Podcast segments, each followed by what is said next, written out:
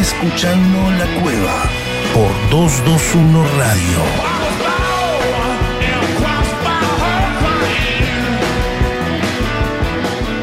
Buenas, buenas, buenas, bienvenidos, ¿cómo andan? Aquí estamos una vez más, un jueves más, aquí en, la cueva, en, 221 Radio, en el 103.1, para hablar de música, para hablar de, rock. Hoy tenemos muchísimas cosas, ¿eh? aparte de las secciones habituales del doctor Fernando Garay, de Axel Velázquez de México, Santiago Patiño, quien nos acompaña.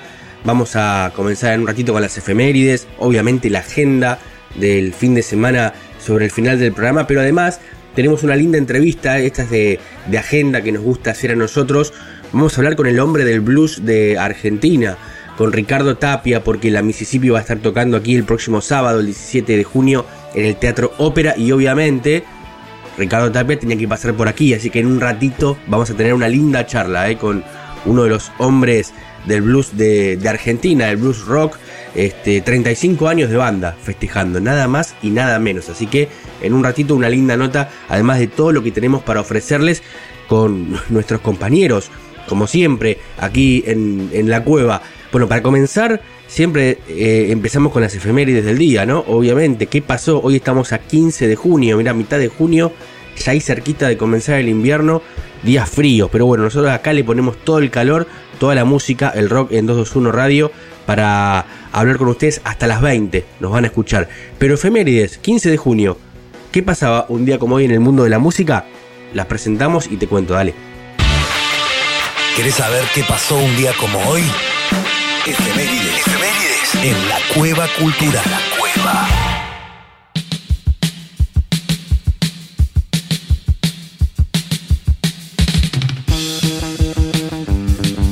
15 de junio de 1979 y suena esta canción de fondo. Joy Division publica su primer disco, No Pressures. La portada muestra 100 pulsos sucesivos del primer pulsar, catalogado por la revista Rolling Stone como el vigésimo mejor álbum entre los 100 grandes discos debut de la historia de todos los tiempos. 15 de junio de 1987, Guns N' Roses publica el single It's So Easy y Mr. Brownstone a través de Heffen Records. El sencillo, claro, era lado A y lado B. Ambas canciones alcanzó el puesto 84 en el UK Single Chart. Y un 15 de junio de 1989, Nirvana publicaba su primer disco, su disco debut llamado Bleach, considerado bastante negativo y desolador Cobain afirmó que la mayoría de las letras se escribieron la noche anterior a grabar porque se sentía molesto y ahí de un saque escribió las letras. Increíble. Hasta acá las efemérides del día de hoy, 15 de junio. Me vengo riendo de esto de, de Kurt Cobain, ¿no? Increíble la forma en la que escribió el primer disco y obviamente vamos a separar y ya nos metemos de lleno en la columna de Axel Velázquez como siempre, que nos va a contar una linda historia eh, con una de las canciones de ese primer disco de Nirvana que hoy está cumpliendo aniversario, una de esas tristes canciones, About the Girl, suena Nirvana, nosotros aquí hasta las 20, eh, se viene Ricardo Tapia, Axel Velázquez ahora, el doctor Fernando Garay, Santiago Patini y mucho más.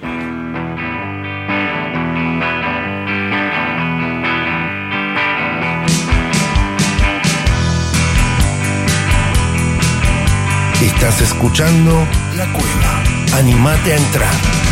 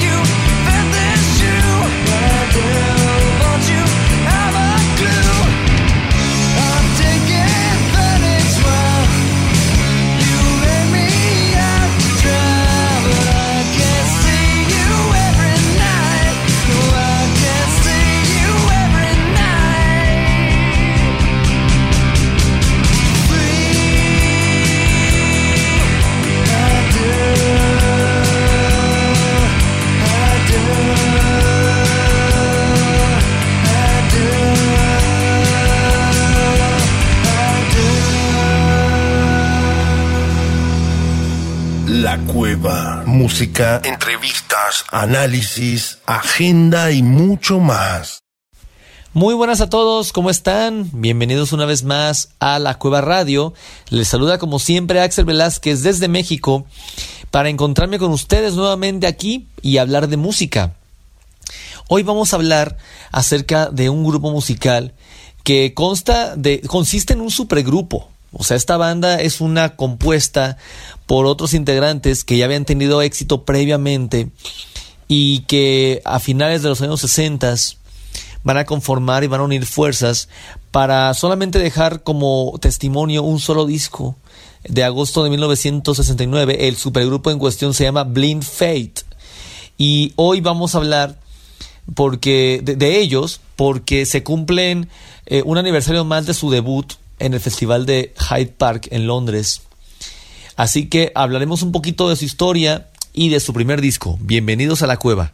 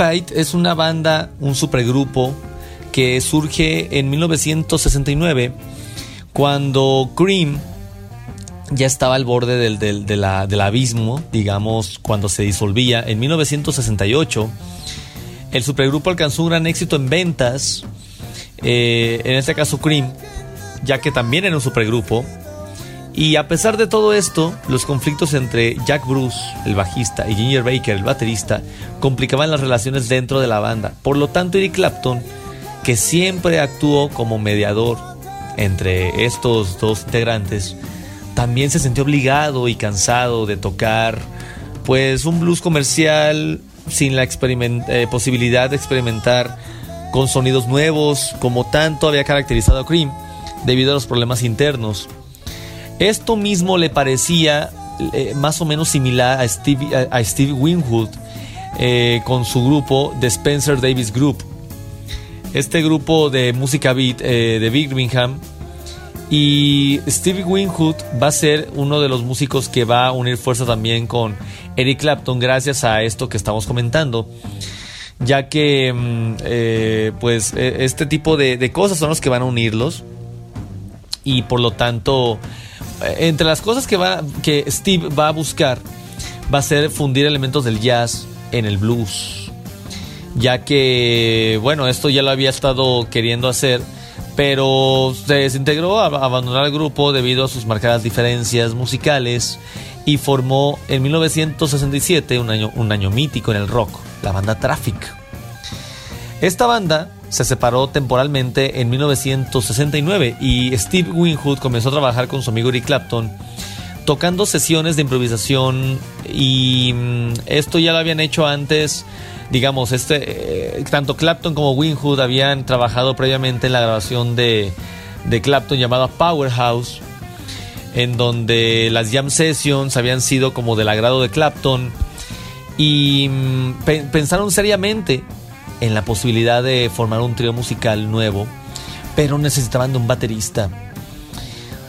Ginger Baker, quien era uno de los conflictivos de Cream, se presentó ante ellos en 1969, tomando el puesto de forma definitiva. Y así es como nacerá esta, esta, banda. Pero Clapton cuestionó la llegada de, de Ginger Baker porque él le había prometido a Jack Bruce que si volvieran a reunirse los miembros de Cream, los tres tendrían que participar. Entonces esto era como ya estar entre la espada y la pared. Además Clapton no quería reunir, digamos, no se quería reunir otra vez con Cream, pero Winwood ah, finalmente persuadió, eh, convenció a Clapton a formar parte de la banda con Baker en la batería, argumentando lo difícil que sería para ellos encontrar a un baterista igualmente talentoso. Es entonces que eh, en mayo de 1969 el, bajista de nombre Rick Gretsch de la banda Family fue invitado a participar en, la banda y de esta manera van a, van a armar este, este grupo llamado Blind Faith, llamado en español Fe Ciega. Una fe ciega debido a la visión que tenía Clapton de su nuevo grupo, es decir, él estaba apostando porque este nuevo proyecto iba a ser un éxito y bueno, pues de alguna manera lo fue, aunque hoy en día es un grupo de culto. Es una banda que, no, no, tiene todos los reflectores que creo que debería tener. Pero es parte de su historia, porque evidentemente Blind Fate no, no es una banda conocida. Pero es una, es una banda finísima, una banda de rock, de rhythm and blues, que solamente tuvo periodo de actividad entre 1968 y 1969. El único disco que dejaron en, la, digamos, en la, su testamento fue el, homónimo de 1969. Llegó a lo más alto de las listas británicas y estadounidenses en su primera semana. De hecho, llegó al nuevo, al, puesto número uno en los Estados Unidos y al puesto 40 de las listas de álbumes de Rhythm and Blues.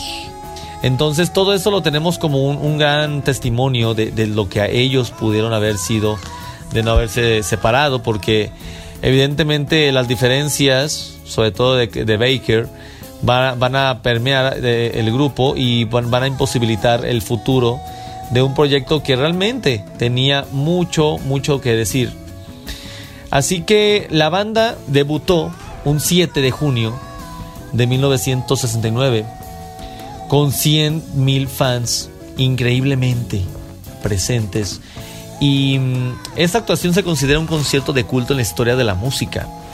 Pero a pesar de esto, a Clapton no le gusta absolutamente nada, porque la consideraba muy inferior a la calidad del grupo. Es decir, el, disco dice una cosa, pero según Clapton la actuación dice otra. De todas maneras, era e, encontré como un buen pretexto hablar de esta banda y por supuesto de su primer disco. Vamos a repasar un poco la sonoridad de cada una de sus canciones.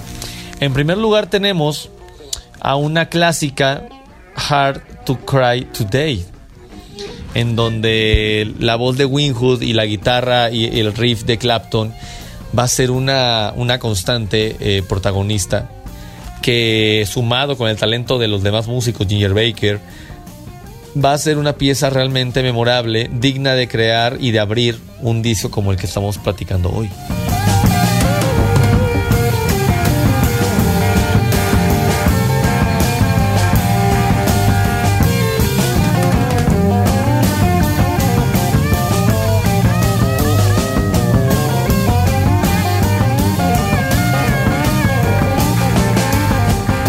Le sigue después el tema Can't Find My Way Home, también escrita por Steve Winwood, que fue la última grabada para el disco a finales de junio de 1969 y que continúa con una línea sonora que queda muy muy bien acorde con la canción previa, una canción eh, muy muy fina que a mí particularmente me, me da una sensación de, de la, digamos, como Ginger Baker con una percusión es eh, da la sensación de que, de, que está perdido y no sabe encontrar el camino a casa. Es sinceramente y simplemente encantadora su forma de tocar. Así que recomiendo escuchar mucha, con mucha atención esta canción eh, en donde el trabajo de Baker es importante. Hay otras versiones, por ejemplo, el brasileño Gilberto Gil, Eric Clapton en, en 1975, Joe Cocker en 1991. Don Ross también, eh, Sneaker Pips, todos estos artistas van a tener esta canción dentro de sus, de sus repertorios porque realmente es muy muy bella.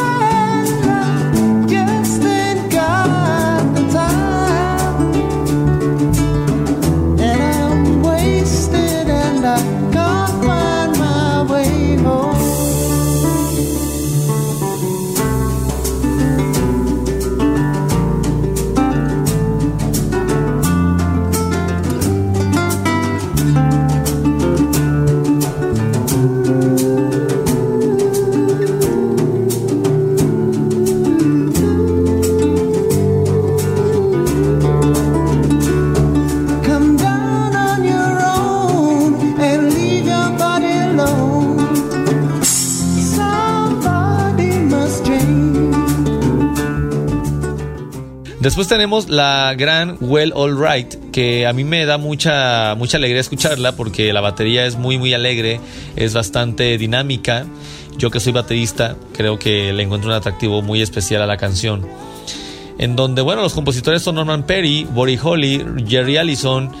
Hay muchos compositores aquí dentro pero bueno, realmente lo que yo, yo destaco es, es la capacidad creativa de la banda para crear un clásico, creo yo, dentro de su repertorio, que si bien es, es escaso, pero dentro del, del disco es un punto alto y realmente merece escucharla con toda la atención.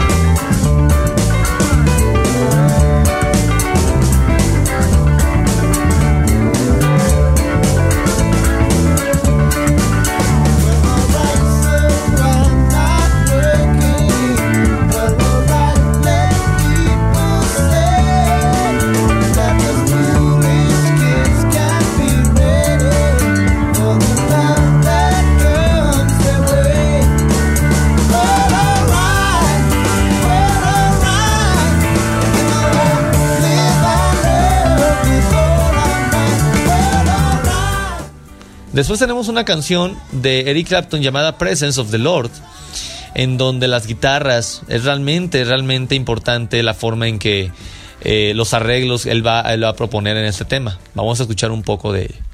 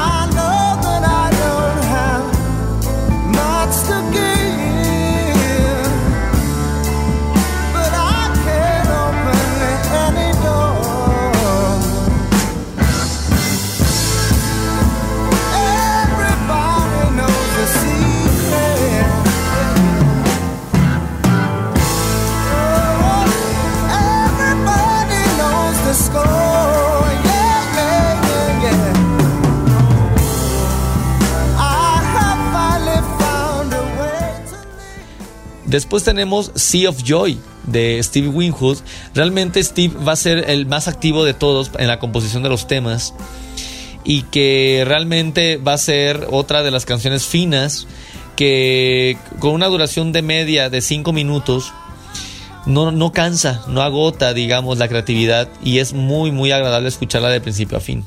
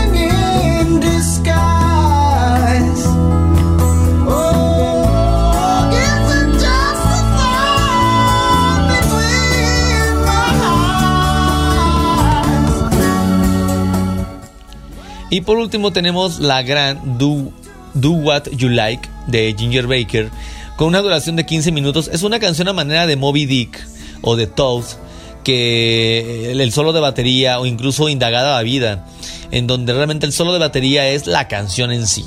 La canción realmente solamente es un solo de percusiones, de batería, demostrando las habilidades del doble bombo, del doble pedal, los breaks, eh, no, todo esto que estaba pasando. Y Ginger Baker se mantenía en forma, se mantenía en la cima y en su momento en los 60 fue uno de los bateristas más influyentes de su generación. A todo mundo va a influenciar a John Bonham, a Kid Moon. Pero Ginger Baker tiene una, una, una pegada muy particular. No vamos a poner todo el tema, pero sí al menos un fragmento de su solo porque realmente merece la pena escuchar a Ginger Baker solear en la batería. Es uno de los grandes bateristas del rock moderno.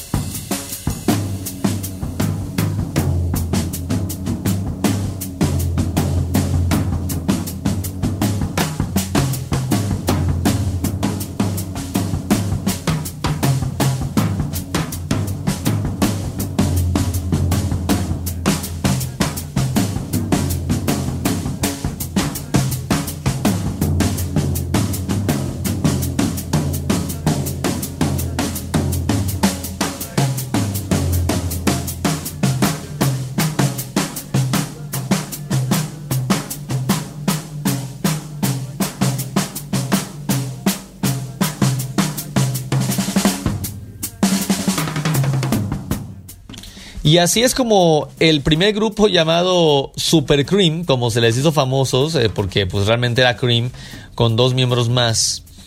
Aunque el éxito fue instantáneo, la carencia de canciones para hacer un show completo, en aquellos días apenas duraba una hora el conjunto de sus temas. Como resultado, interpretaron las canciones de Cream y de Traffic, que deleitaron a la, a la multitud, pero molestaron a Eric Clapton ya que estas eh, audiencias prefirieron su material más antiguo en lugar de las nuevas canciones de Blind Fight, pero era por las condiciones en que pues, se tenían que mover ellos. Blind Fate, 50 años después, todavía se considera uno de los discos más subestimados de todos los tiempos y este proyecto también es uno de los más poco reconocidos, ya que los talentos musicales de cada miembro continúan expresando bondades artísticas incomparables a cualquier otro sub... eh, ¿cómo decir?, supergrupo derivado de otro supergrupo que es Traffic y que es Cream. Así que considero escucharlo de principio a fin. Es una, es una gran obra discográfica que merece todas las luces. Y por colación de su debut, yo quería mencionar un poquito la historia de esta banda. Espero que hayan disfrutado esta cápsula. Y yo me despido, no sin antes recordarles que se queden en la programación completa de la Cueva Radio. Así que los voy a dejar con una canción de este disco. Y recordándoles que nos vemos la siguiente semana a la misma hora. Yo soy Axel Velázquez y nos vemos en la próxima. Muchas gracias.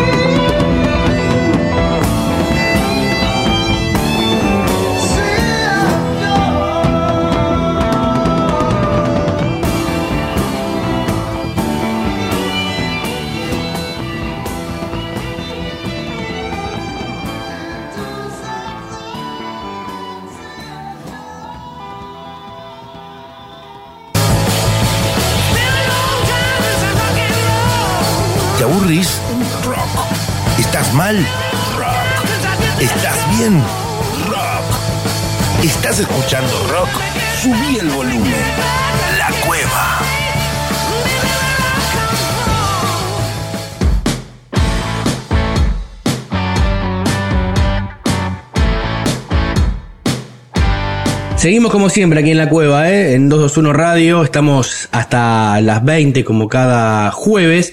Y como cada semana es el momento de la columna del doctor Fernando Garay que está del otro lado. Fer, ¿cómo estás? ¿Qué tal, Puma querido? Perfecto, como siempre, revolviendo las bateas, buscando discos, escuchando mucha música, buena música, y bueno, eligiendo por ahí qué disco te traigo, y bueno, una novedad, un estreno, en realidad tiene Sí. una trampita. A ver. Ya te voy a decir el nombre y ya te va a complicar el nombre. ¿Cómo A se ver, llama el disco que traje por hoy? Se llama, mirá cómo se llama. EADA 9223. EADA 9220. Qué increíble. 9223, vos decís, ¿qué, qué, ¿Qué es ver, qué te, qué te tomaste? ¿Estás mal? Este, ¿Te equivocaste de, de medicación? No, porque es la sigla de El amor después del amor. 92, la época en que salió el disco original, Sí. y 23, bueno, este año, ¿no? Que, en que acaba de salir. eh, podríamos decir un disco de reversiones, Claro. reversionando el gran clásico del rock argentino, del rock nacional, de la discografía de Rodolfo Fito Páez, Mm. su máximo éxito y quizás eh, yo por lo que por lo que tengo entendido el disco más vendido Sí, claro. en la historia del rock nacional, ¿no? Totalmente. Vos recordabas que estábamos cumpliendo aniversario. Sí, claro, el primero de junio del 92 sale El amor después del amor, 31 años ya pasaron.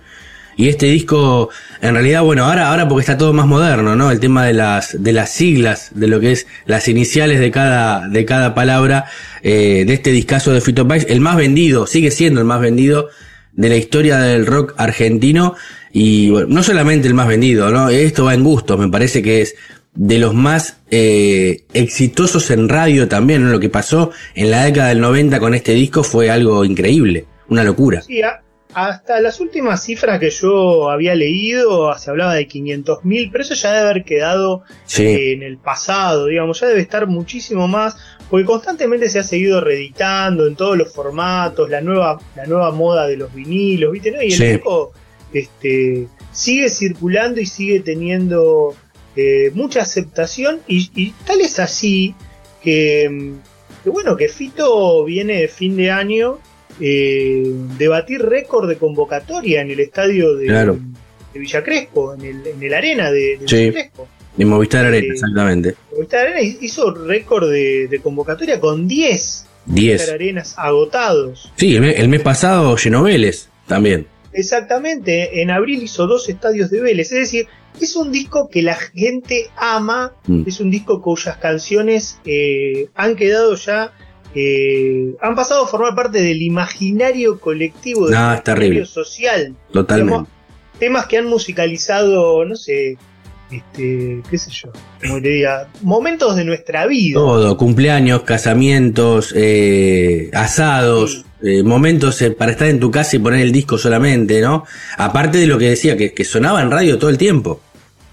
Sí, muy vendido. De hecho, de los 14 temas, ahí estaba repasando, tuvo 10 eh, hits singles. eh, 10 sencillos. de canción. Nah, o sea, nah. 10 sencillos de 14, una cosa infernal, digamos.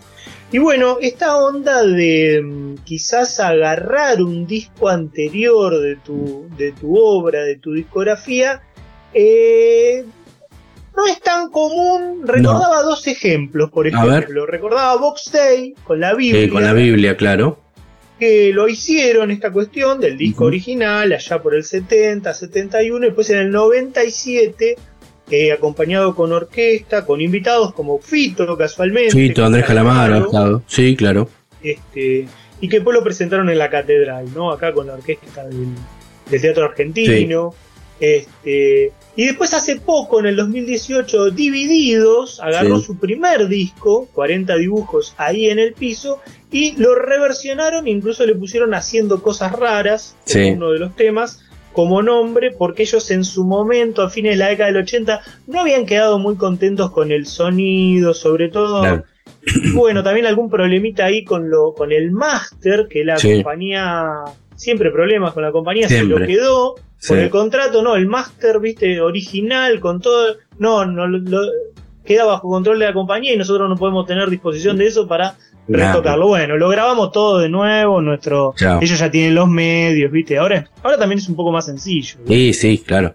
Claro, claro e, e, es, raro ver esto de, como decís vos, ¿no? De discos completos reversionados por el mismo artista. Claro. Eh, eso pasa, han reversionado canciones con invitados, ahora se utiliza muchísimo, pero un disco que arranque con el track 1 y termine con el último es muy raro. Sí, y ahí bien como nos escuchó nuestro operador y muy bien pone el track 1, el amor después del amor, este, que es obviamente el histórico track 1 y bueno, ahí también hay una pequeña anecdotita, porque parece ser que Fito no le encontraba la vuelta. Él tenía como dos premisas básicas, ha declarado Fito, que era, se respeta la letra claro. y se respeta la melodía.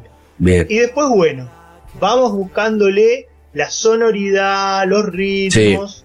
pero esas cosas tenía tenía en mente como grandes premisas para, para las reversiones. Y bueno, cuenta que, con este, con el track 1, con el amor después del amor, no encontraba el comienzo, estaba trabado, ¿viste? Nada que, que, lo satisficiera, porque también no, eh, digamos, era una, em, es una empresa arriesgosa ponerse a tocar el disco más ese disco, claro, más vendido de toda tu discografía, uno de los más vendidos de la historia de la música argentina, que yo, tocarlo y meterle mano, y como que quiere que, te le quede redondito y quedarse satisfecho, no que me quede como me quede. No, quería ponerle, ponerle toda la pila. Y bueno, de cuenta que estaba trabado, este, y que como es la actriz Sofía Gala en un momento que, mm. que se junta, que comparten, le dice, ¿escuchaste Spiritualize? Una banda del rock inglés, así muy rock eh, espacial, podemos decir. Y bueno, cuenta Fito que escuchar esa banda como que le despertó una neurona de cómo, de cómo encarar sobre todo el comienzo de la canción y ahí como que se le despejó ese nubarrón que estaba,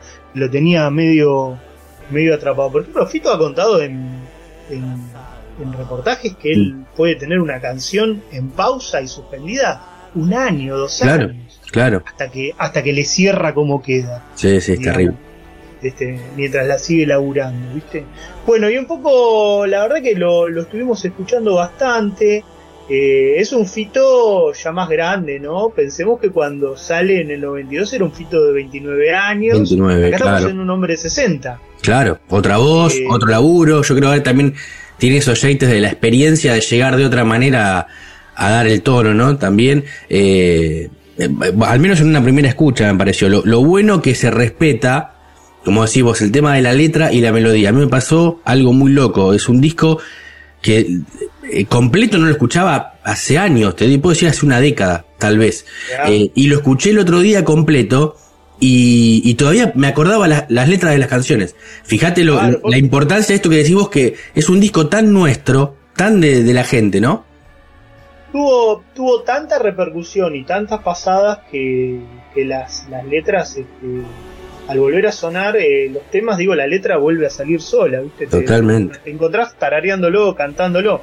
Y bueno, con respecto al, a la cuestión de la edad, está presente como en la tapa también, ¿no? Recordemos esa tapa con el fito, con los rulos, con el pelo largo, la cara de con 29 años, colorida. Y acá es un fito con un polerón negro, canoso, pelo corto, barba canosa, ¿no? Hay un poquito las... Porque es un poco, me parece, el ejercicio y el juego y el chiste de ir escuchando eh, la versión 92, como mm. dice el título, y la versión 23, ir viendo, ah, mirá, acá estaba este, ahora quién está. Bueno, porque una cuestión, este disco del 92 eh, fue uno de los primeros discos eh, en hacer algo que hoy es muy común, como son los feats, las colaboraciones. Que estén varios y además artistas grosos. Artistas en el en el uno era eh, una cosa de locos, era como un quién es quién dentro del nacional, ¿no? Exacto. Y más allá también, porque también estaba Mercedes Sosa, Mercedes Gómez.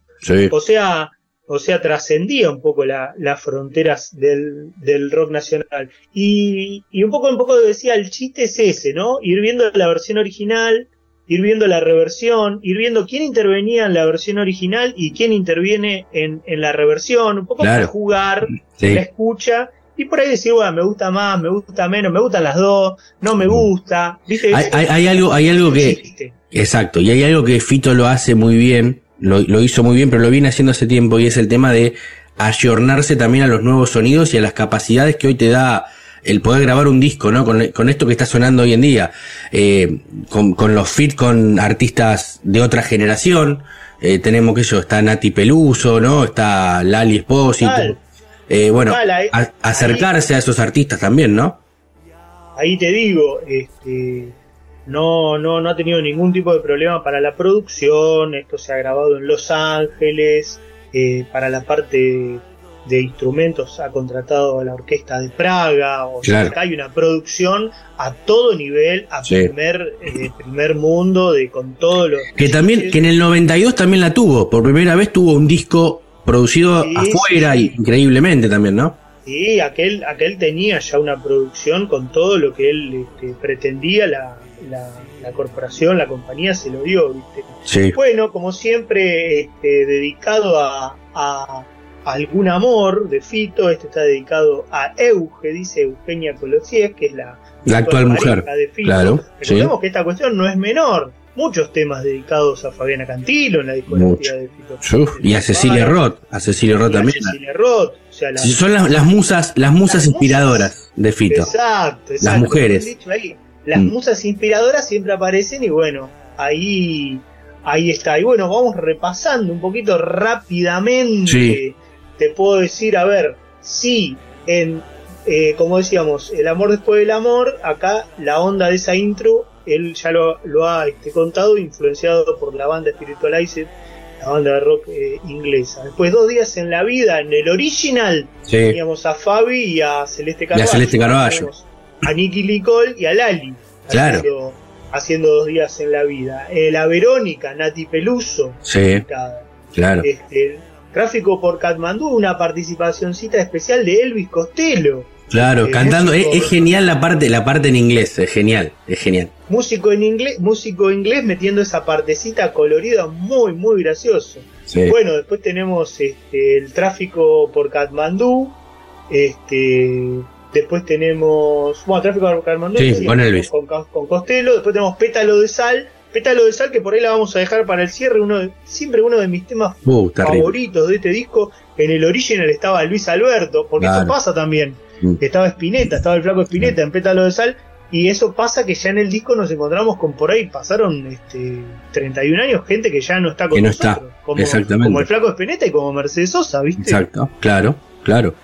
Así que bueno, ¿y a quién buscó? Eh, eh, ¿Cómo se llama Fito? Buscó a Chico Huarque, el Sí. mítico músico brasileño para que Sí. reemplace a Spinetta en, en Pétalo de Sal. Así que esa la dejamos para, Para el para cierre. el cierre. Sí, Después claro. tenés Saya, si sigue el círculo de Baba, eh, Mon Laferte. Mon Laferte. la- Le hace, le hace la voz, ¿viste? Un vestido y un amor. Participación especial de la, de la cantante brasileña Marisa Monchi.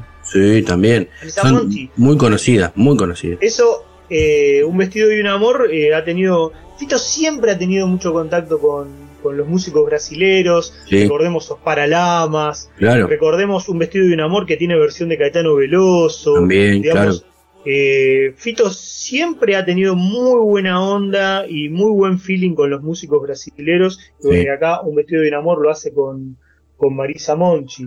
La rueda mágica, acá una- curiosidad, Andrés Calamaro, Sí. nuevamente participando, el único, El único que está, ¿no? participa en la versión 92 y Mirá. en la versión Y además, 2023. otra cuestión, grabó las mismas partes de la canción del 92 y también ahora. Y acá se le suma, en aquel ya, recordemos que Charlie metía Estaba Charlie. acá no está Charlie, está conociendo Rusia, está metiendo unas partes en el tema con, con Andrés. Claro, con eh, que es eh, Sujatovich, Mateo Sujatovich, de Conociendo Rusia, que es el, hijo va. de Leo Sujatovich. Ahí va. Después tenés eh, Creo, después tenés detrás del muro de los lamentos, ahí es impresionante lo que hacen, porque lo llevan a una onda flamenco Sí. español que Mm. queda buenísimo. Gran esa, me versión. encan- esa me encantó como quedó.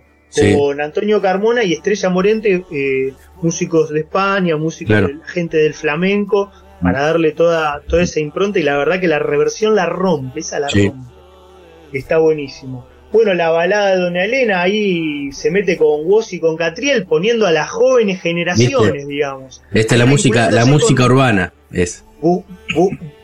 vinculándose con los nuevos, con los nuevos valores ahí del, del trap. Claro. Eh, tenés este brillante sobre el mic. Eh, estaba viendo que tiene videoclip ya, muy lindo videoclip. Mira vos. Muy lindo videoclip, brillante sobre el mic, eh, con Ángel Aguilar, una música que la verdad que me, me sorprendió. Y el videoclip está divino, es, como que están ellos en una muestra de arte. Está muy gracioso, está muy, muy lindo videoclip. Esa canción, esa canción tiene una historia que no sé, para el que no la, para el que no la vio o no la conoce, en la serie de, de Fito Páez, que hoy está en Netflix, este, hay una parte en un capítulo que hace alusión a lo que es brillante sobre el mic después, que en realidad fue una cuestión en la casa con, con Fabiana Cantilo, que estaba, que él vio algo que brillaba arriba del micrófono, en realidad estaba rodeado de sustancias, Fito en ese momento, ¿no? Digámoslo sin tapujos. Sí, exactamente, eh, claro. Y, y, bueno, la verdad que va a cerrar con A Rodar Mi Vida con David Lebón, que lo va a acompañar ahí con la viola, el mítico en, guitarra, ¿no? guitarrista mm. de, bueno, el Cerú Girán, de Pescado Rabioso, de tantas bandas, el ruso Lebón. Mm. Así que realmente para disfrutarlo, este, el EADA 92 EADA, EADA 92. La verdad que se, se celebran siempre lanzamientos de, de discos de música argentina, pero este, este disco creo que merecía este, e, este, estas nuevas versiones. Es, como es un homenaje al mismo, ¿no? Que se hace Fito. Y aparte en una, en una racha que, está como el rey Midas, Fito. Todo lo que toca se convierte en oro. Recién lo mencionaste, pero la miniserie biopic, podemos decir, la está rompiendo.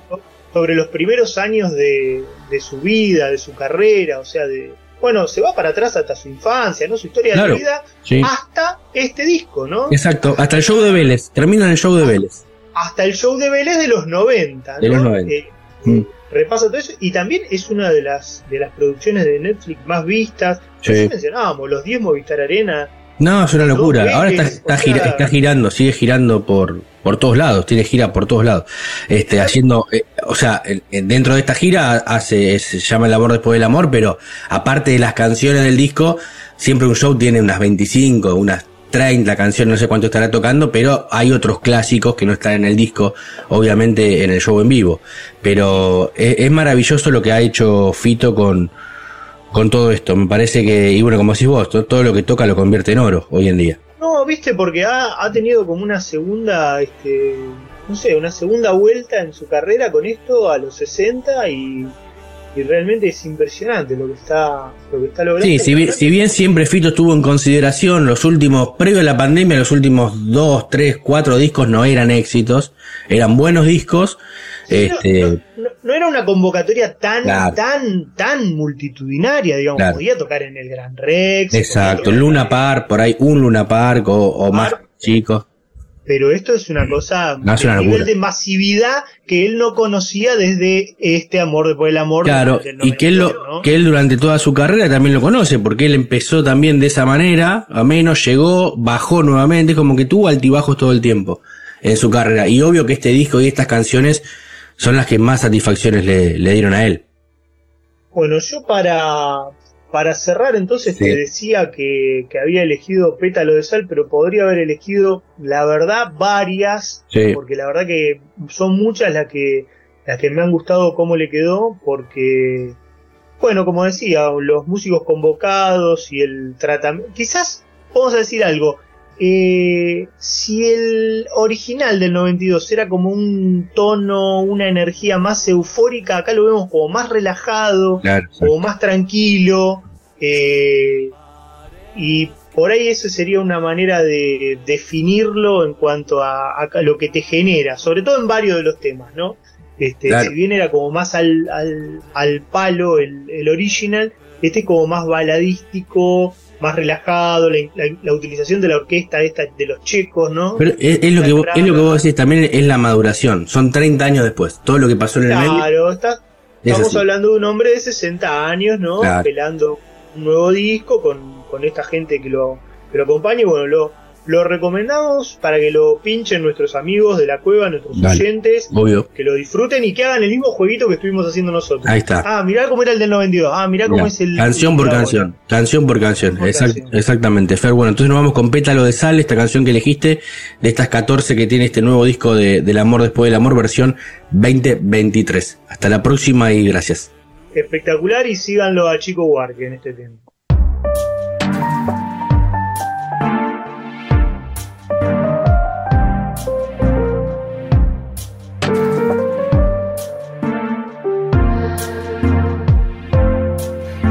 Pétalo de sal, la misma calle, el mismo bar. Nada te importa en la ciudad si nadie espera. Ella se vuelve carmesí. No sé si es Baires o Madrid. Nada te importa en la ciudad si nadie espera. Y no es tan trágico, mi amor. Es este sueño, es este sol que ayer pareció tan extraño. O al menos tus labios. Yo te entiendo bien. Es como hablarle a la pared y tú podrías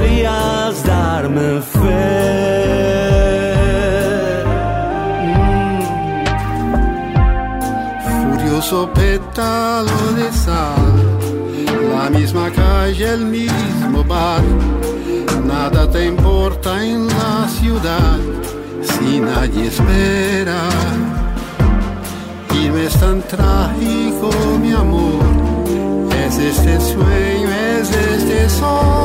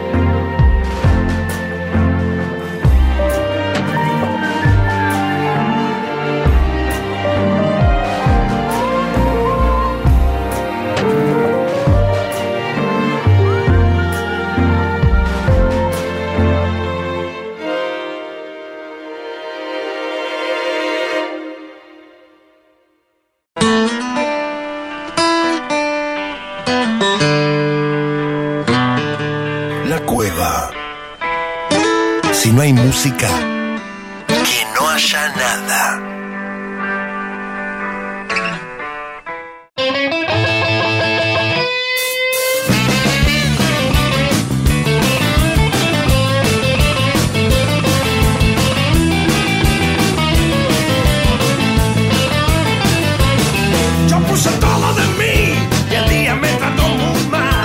aquí en la cueva, ¿eh? como siempre, hasta las 20 llega el, el bloque de las entrevistas, donde hablamos con artistas, donde aprendemos, pero además nos gusta que nos visiten aquí en la ciudad de La Plata, como es el caso de la Mississippi, que va a estar el sábado 17 de junio aquí en el Teatro Ópera, tocando todas sus canciones, y obviamente vamos a hablar con Ricardo Tapia. Ricardo, ¿cómo estás?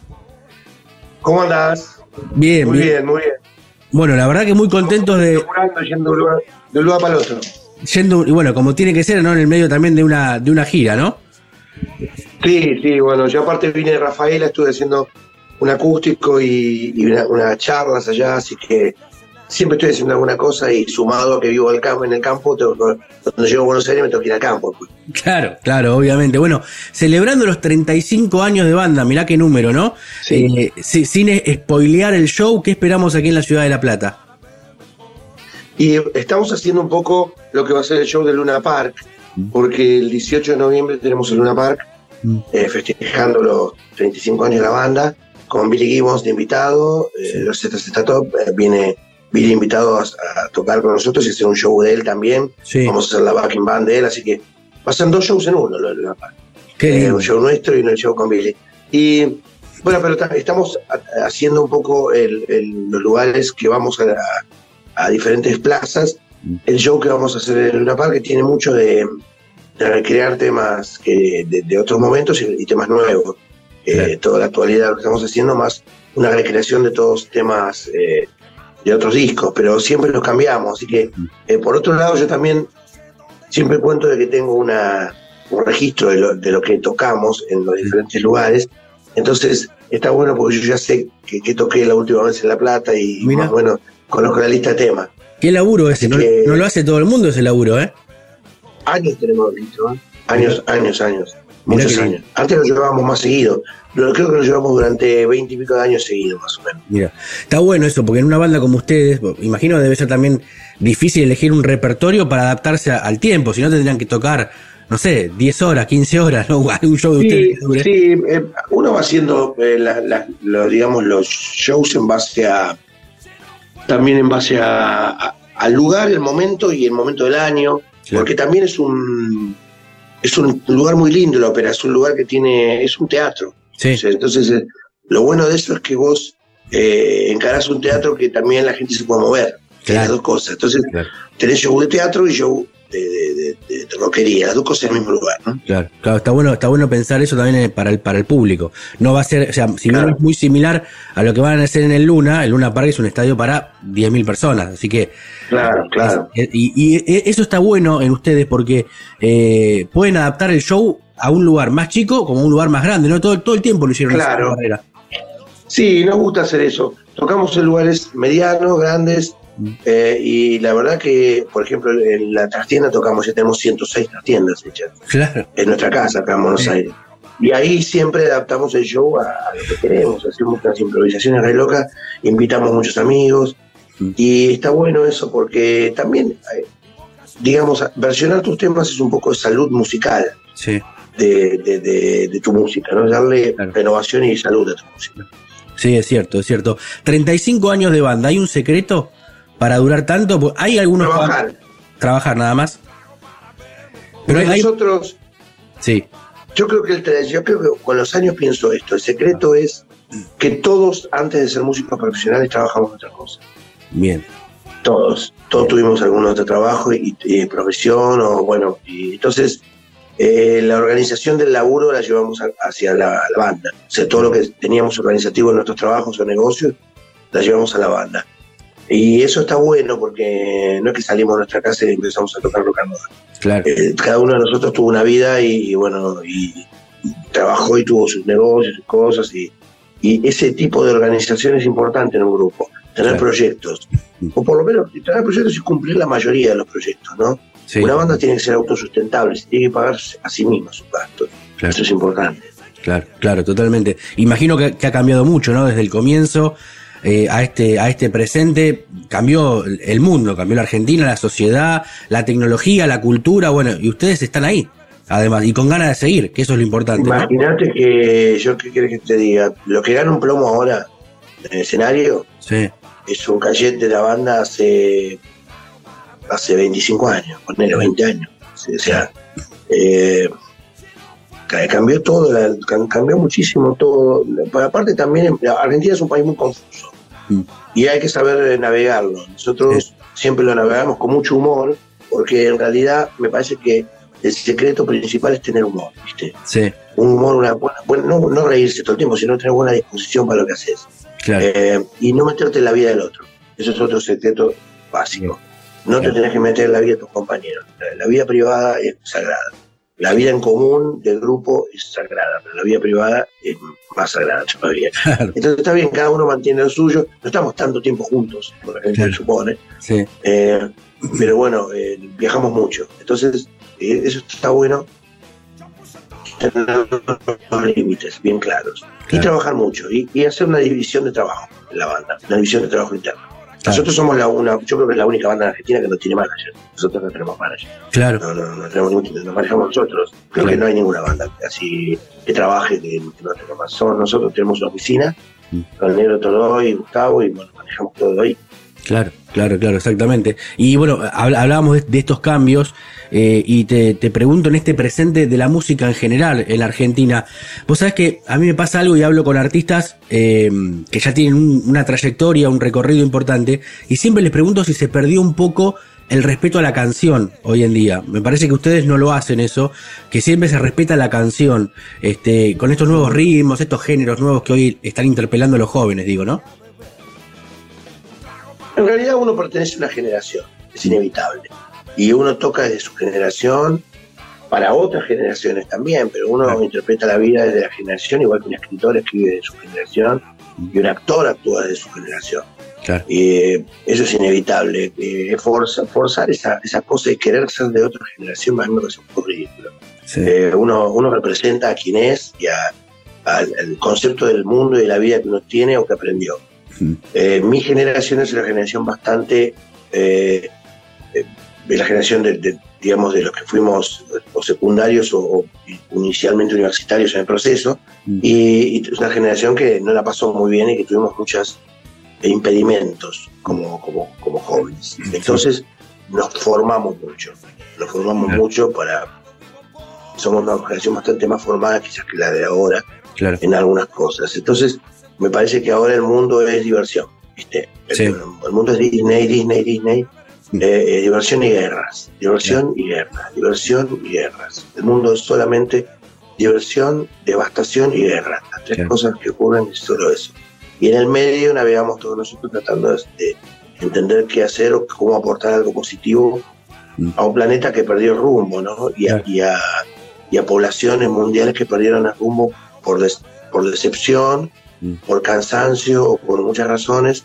Eh, se perdió rumbo en muchas cosas y muchas cosas de las que se creía ya no se creen por razones equivocadas o no. Sí, Entonces el mundo está muy complicado, ¿viste? claro. Eh, uno sigue haciendo lo que hace desde la generación de uno porque también la generación de uno tiene algo que enseñar a las generaciones que vienen después, ¿no? Sí, Entonces, eh, y uno también aprende de las generaciones que vienen. Yo aprendo mucho, yo que sé, mis hijos tienen 30 años y tipo que ya son una generación de gente grande, pero sí, me enseñaron muchas cosas. eh, aprendí muchas cosas de ellos. Eh, los de 30 son una generación bastante eh, que, pregunta mucho y, Sí. se- y no dice que sí a todo, ¿viste? claro. Eh, están preocupados por el medio ambiente, por la vida. Los más jóvenes probablemente, algunos sí, otros no. Algunos están más mesmerizados por, por las máquinas y los, los, aparatos de interfase. Sí, La fantasía, la fantasía en interfase fue una fantasía formativa de toda una generación. sí, La gente supone que está hablando con alguien. claro, Eh, nosotros ahora sí estamos hablando con alguien, Sí. somos dos humanos, pero claro. la interfase, no, vos la mirás, mirás un paisaje y lo están mirando 50 millones. Sí, La falsa sensación de privacidad de la interfase Mm. también creó un espacio inmenso donde la gente puede abrevar in- información, pero nadie la usa. Entonces, claro. es, em, es raro el mundo, ¿viste? Sí. Pero bueno, se volvió por un lado diversión y por otro lado bombardeo. Sí, sí, segu- seguro. Y hay, y hay que adaptarse a muchas cosas. Vos sabés que en relación a esto que me decís vos de, de- de- de estar hablando con personas, pero también lo veo en los shows, ¿no? Hoy en día. Fíjate que eh, hace unos días Bob Dylan dio un show en, en España y prohibió el ingreso de los teléfonos celulares, de los móviles, porque la gente está a las dos horas, tres horas del show viéndolo a través de la pantalla. Y estás ahí, no, no lo disfrutás, no lo disfrutás. Es una estupidez, una verdadera estupidez. Eh, la pantalla, viste, eh, como, viste, te lo dicen en desayuno y, es verdad que no va a quedar ninguno, como decía Papa, ¿no? Claro. Es sí, la, la pantalla te lo dice en el desayuno. Sí, Esa canción que hizo con Viti- con Vitico, cada vez que la escucho, digo, qué razón que tenía, Dios mío, ¿no? Eh, eh, ese futuro de mutante, bueno, sí, está por verse, ¿no? Ya, ya hace poco me enteré que hubo un primer avión sí. no tripulado que atacó a su a, su enviante, o sea, a Ouch. Viene, se viene Terminator de una, ¿no? Sí, totalmente, totalmente. Estamos hablando con Ricardo Tapia, porque la Mississippi va a estar aquí el sábado 17 de junio en el Teatro Ópera de La Plata. Ricardo, en relación a todo esto de, de las generaciones que venimos hablando, yo te preguntaba recién por la canción, también te, te quiero preguntar por las letras. Vos sabés que hablábamos en, en pandemia nosotros, eh, ahí estabas en, en- allí en, en Bragado, mucho más relajado, tranquilo, pero hablábamos de la letra y me decías la diferencia del blues que tenemos nosotros acá es que es el tango blues, ¿no? La importancia de, de contar una historia que por ahí no está en otra parte del La mundo. canción, sí. Claro. Porque nosotros tenemos canciones, porque somos un país que viene de muchos lugares, de la tierra de adentro, pero también de la tierra de afuera. Entonces estamos acostumbrados a la canción. El tango es canción. Sí. Eh, nosotros lo llevamos a todas las canciones, contamos nuestras historias. Entonces siempre adaptamos, el argentino es un adaptador de cosas. Claro. Eh, todas sus- las músicas mundiales las adapta, las comidas mundiales las adapta, la ropa mundial la adapta. Eh, tenemos esa eh, cualidad o, o- o- sí, o ca- característica. Entonces, eh, todo lo llevamos hacia nuestro plano y, lo- y es normal eso. Yo creo que a muchos les pasa, pero la diferencia es que nosotros tenemos mucho más público para nuestra música que otros países latinoamericanos. Claro. Argentina es como Brasil, eh, Chile no llega quizás a tanto, pero Argentina tiene un público para cada loco que toque cualquier cosa. Entonces, eh, eso es fantástico porque Sí. permite una vida musical muy grande. Claro. Eh, Bra- Brasil es como un continente que es autorreferente. Brasil para el norte, el sur, este y oeste es Brasil. Sí, o sea, sí. no tiene a nadie. Entonces a veces se olvidan que viven en América. los. Claro. Eh, pero mm, Argentina, ser hispano, hispana, como todos los demás países que la rodean, también tiene una relación muy grande, pero tenemos el público más grande Claro. y uno de los más grandes del mundo. Sí. Entonces, fíjate que en crisis o no crisis la gente acude. Yo me di cuenta, bueno, por la venta de Luna Park, o sea, Claro. Es Sí. tremendo. O sea, eh, el público compra igual las entradas porque para nosotros eh, la diversión y el estar bien forma parte de nuestra forma de querer ser de una forma. Eh, por eso nosotros no nos rendimos tan fácilmente y por eso me parece que socialmente nos utilizan tanto, Sí, porque somos gente que con muy poco nos ponemos muy contentos claro. y con la amistad, con un asado o con ver una película estamos felices. ¿no? Claro, exacto, exacto, gran, gran definición esa, este, bueno, y por eso también, eso también los identifica con la gente, ¿no? Me parece, con el público, eh, y, cuentan esas historias, bueno, y también relacionado a lo que es la, la música negra del blues, porque en ese momento también se contaban historias duras, parte de lo que se cuenta hoy en día acá, es una, reali- son Claro. realidades distintas, pero son duras, ¿no? Ambas. El blues siempre fue muy urbano, la gente, la gente equivocadamente lo, lo relaciona con los esclavos, no tiene nada que ver el blues. El blues Sí. es el gospel, otra cosa no tiene nada que ver. Ningún el blues no habla de los esclavos. El blues es urbano, habla de las cosas que, que le pasan a los trabajadores, Claro, tanto de campo como de ciudad, es la paradoja de, bueno, no tengo un peso, pero tengo la guitarra, yo qué sé. claro, Eh, eh, tiene otra resolución que el tango, el tango es más dramática la resolución. Sí, A veces hay un tiro por medio, pero en cambio en el blues es bueno, hago el bolso y me voy a otro lugar. Eh, la- hay diferentes resoluciones, pero fíjate que Pobre Gallo Batarás, que es un tango, sí, habla de lo mismo que Little Red Rooster, que es un blues. O sea, que es un gallito de riña que se perdió. claro, Eh, y bueno, eh, eh, los- habla lo mismo. O sea, Sí, son dos canciones que se llaman igual, casi y hablan de lo mismo. Lo que te mm, da, da la, la certeza de que la música popular siempre es popular y habla de las cosas que pasan en el pueblo. claro, totalmente, totalmente. Te pongo en un aprieto si te pido No, que, que recomiendes tres discos de blues que son eh, que tenés que escucharlo antes que te muera, viste el famoso de esas listas, este, Y- antes, tres discos para escuchar antes de morirse de blues. eh, bueno, Nacional el primer disco de Papo Blues, eso es- tiene todo lo que lo- la energía que uno quería. Mm. Eh, internacional de Muddy Waters, Hard Again, que es un disco hecho con, con Johnny Winter cuando lo redescubrieron a Muddy Waters. Mm. Eh, y bueno, Johnny Winter lo produjo y ese disco es una demolición musical. Y otro disco hermoso también para mí es Crusade de John Mayall, que es un disco que en, en Inglaterra fue el, el disco que mostró el blues a, a nivel mundial Sí. y les mostró a los americanos que tenían un folclore. Porque los americanos estaban medio dormidos con eso. Mirá qué lindo. Bueno, gran- grandes recomendaciones. O sea, me, me pasa particularmente, la mayoría de los, de los discos, ¿no? Obviamente hay que verlo. A mí me gusta mucho el, el disco en vivo, ¿viste? El, el, Claro. sentir, el sentir que estás ahí, porque además, sobre todo en un género como el de ustedes, eh, hay otras Sí. cosas, ¿viste? Que le buscas a la canción. Es fantástico. Nosotros los músicos somos muy críticos con los discos en vivo. No nos gustan tanto, ¿viste? Sí. Es- es- somos medio, medio molestos con los discos en vivo. Tiene que estar muy perfecto que nos guste realmente. Es difícil que un músico te diga, me gusta estar el disco en vivo nuestro. Eh, no, no- no somos amantes mucho de los discos en vivo porque vemos todos los defectos. Claro, son La muy críticos. ni sabe, ni sabe de qué estamos hablando. Claro. O sea, no tienen una buena idea. Claro, Pero, pero bueno, el, el disco en vivo tiene su energía increíble, ¿no? claro, totalmente, totalmente. Bueno, Ricardo, agradecerte estos minutos aquí con nosotros. Obviamente ahí vamos a estar el sábado 17 de junio en el Teatro Ópera esperándolos aquí en la Un ciudad. show que- especial para la ópera, que en mi ciudad, La Plata, he vivido años ahí. Conocí a la mamá de mis hijos en los 80. Yo vi a Los Redondos con 20 personas, con las Baby Queen, con, con Enrique Sims. Mira. Después compartí con Los Redondos sala años después y nos acordábamos de todo eso, porque fue un momento genial, Sí, de- musicalmente y culturalmente, de La, de la Plata. sí. Eh, y bueno, fue muy lindo verlos crecer a ellos ahí, verlos, ver todo ese crecimiento artístico loco que tenían. Mm. Y, y bueno, y también darte cuenta, bueno, yo lo escuché a Sky cantar desde mucho tiempo, pues la gente no se sorprende que Sky cantaba, Sky cantaba siempre, Claro. desde el principio. Y, y la verdad que mm, me, me, me gusta mucho La Plata, la mística que tiene, esa cosa del estudiante Mm. y del teatro y de la música Claro. que antes se daba muchísimo más quizás que ahora, pero eh, todavía lo mantiene. La Plata tiene una bohemia muy particular. Sí, seguramente debe ser por ese, por ese este cambio de gente que viene de todos lados, ¿no? Por la universidad, una ciudad cultural. Sí, eso es muy importante. Eso es En. Córdoba pasa igual Mm. y en Rosario pasa igual. Son los Claro. tres grandes públicos que hay eh, de Rosario, Córdoba y La Plata, son tres grandes públicos de rock.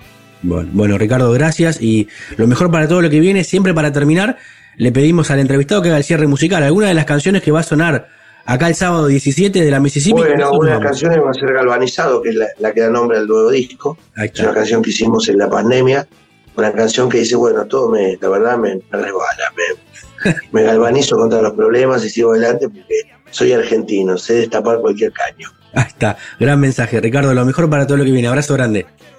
Nos vemos, un abrazo.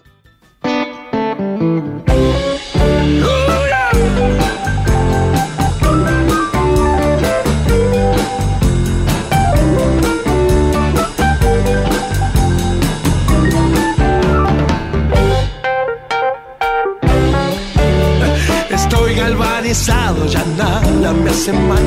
Tengo el cuero más duro que un pescador del mar. Yo no pregunto más si la comida tiene sal, no. Ya nada me hace mal, nada. Yo como asado, sushi, vegano y hasta chía. Y puedo caminar bajo la lluvia todo el día. Todo depende cómo te levantes, es mental. Ya nada me hace mal, nada. Tengo confianza en mí, eso a alguno no le gusta. No lloro en los rincones, la vida no me asusta. Y cuando se termine, se tendrá que terminar. Ya nada me hace mal, nada.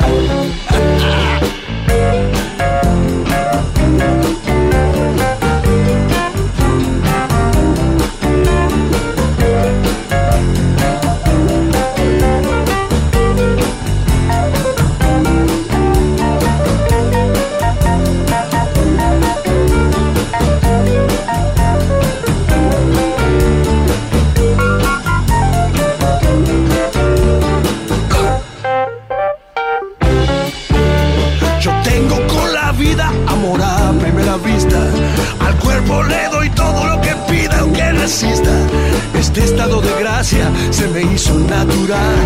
Ya nada me hace mal, nada. Si invitan, siempre voy. Si convidan, siempre quiero. En la vida yo no corro, soy el último y primero. Me gusta disfrutar, quedarme hasta el final. Ya nada me hace mal, nada. Me llevo media vida a darme cuenta cómo es todo. La media que me queda la vivo de este modo. Yo no molesto a nadie, nadie venga a molestar. Ya nada me hace mal, nada.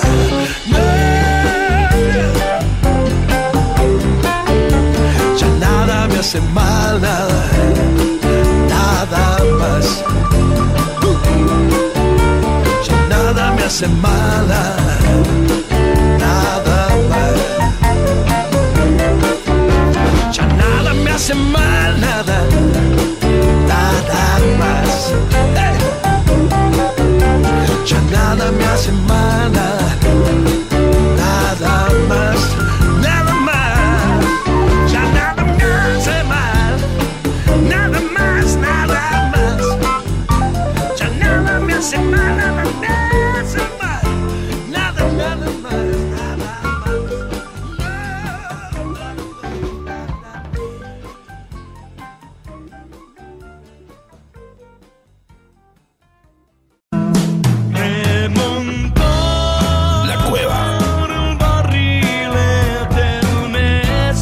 remontamos barriletes en la tempestad.